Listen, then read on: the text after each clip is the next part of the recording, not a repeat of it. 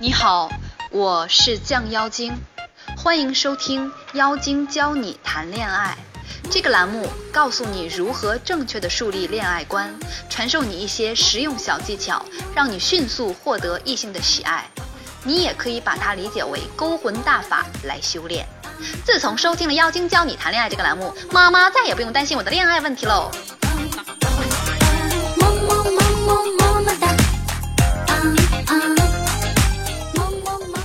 我们这期的主题是男人的外貌在女人心中到底有多重要呢？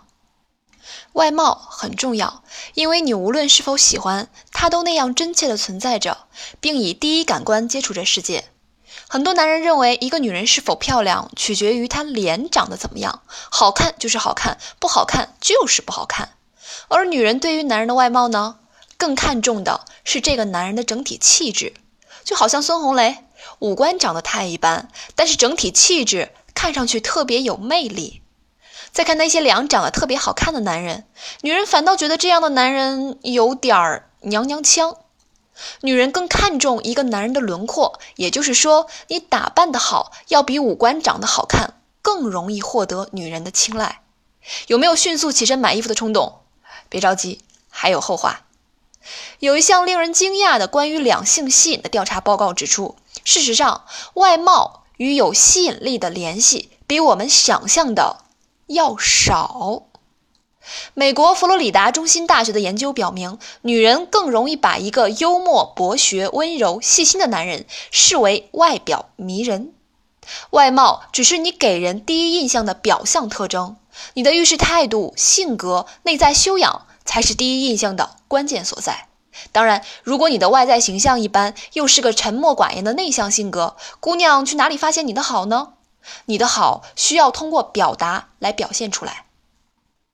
我身边有很多自认为长得很帅气的男生，我并不喜欢和他们长时间的接触，和他们聊天感觉特别浪费时间、无聊，对我毫无引力可言。我比较欣赏谈话有水平的男人，让我有吸收营养可言。我特别受不了那种知识面很窄的人，美其名曰只研究自己的专业领域。男人就应该博学，给女人无所不知的感觉。女人喜欢能在心灵上和她沟通的男人，这一点听起来很容易，做起来真的不容易。我和女性朋友们聊天的时候，她们都很羡慕那种灵魂伴侣。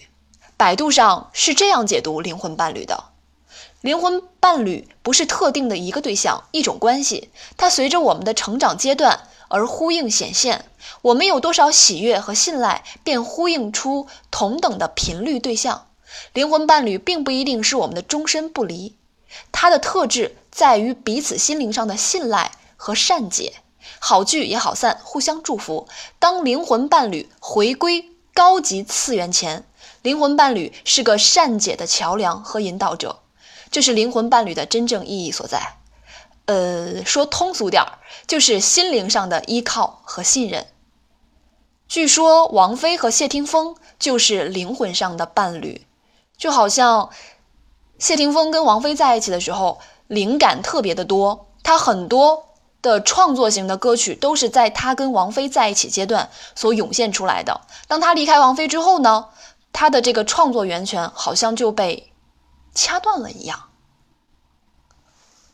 有回我和朋友出去吃饭，饭间我随意说起阿联酋，有个朋友竟然木然地问我：“是才出的冷饮吗？”我当时就无语了，好吗？虽然这是八年前的事情，但我真的记得特别清楚，瞬间对这个男人好感度下降很多很多。你们感受一下。我有个女性朋友，长得很漂亮，家里条件也好，而她的男朋友外貌绝对称得上是丑，一米七三左右的身高，满脸痘子，跟月球表面差不多。他们的结合让我很是吃惊。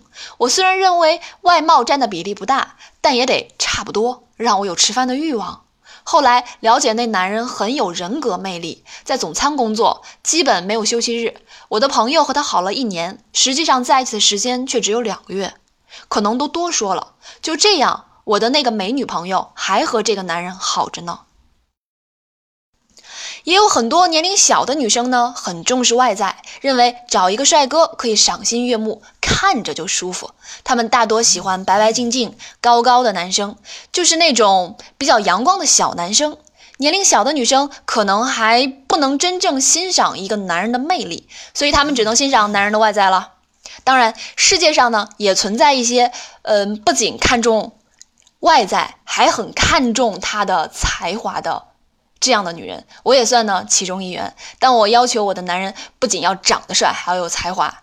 这样的男人不要以为他不存在，他是存在的，因为我已经结婚。男人在被女人预选时，外貌就成了一个方面，就好像女人寻找一夜情时，势必会选择一个在这方面有着优秀条件的男人。原因是一夜，在这里的关键词是一夜，在一夜里，你们不需要交流，不需要沟通，需要的只是身体上最原始的东西。在这种情况下，外貌就变得尤为重要。从长期关系角度看，两个人的接触时间长，外貌在对方的心理比例就会越小。你们的关系不是一天两天，是长期朝夕相处的关系。这个时候，心灵上的沟通就显得尤为重要。和一个无趣的、长得再帅的人生活在一起，也将是一种折磨；和一个有趣的人在一起，生活也可能变得有趣。你也会因为他的有趣，觉得他是一个有魅力的帅哥。如果这个人还能和你在心灵上有所沟通，那你们这段感情将会异常的长久。综上所述，打扮帅气又有才华，可以吸引更多的姑娘。如果你只能打扮帅气，或者是你只能有才华，那你吸引的女人一定都是有限的。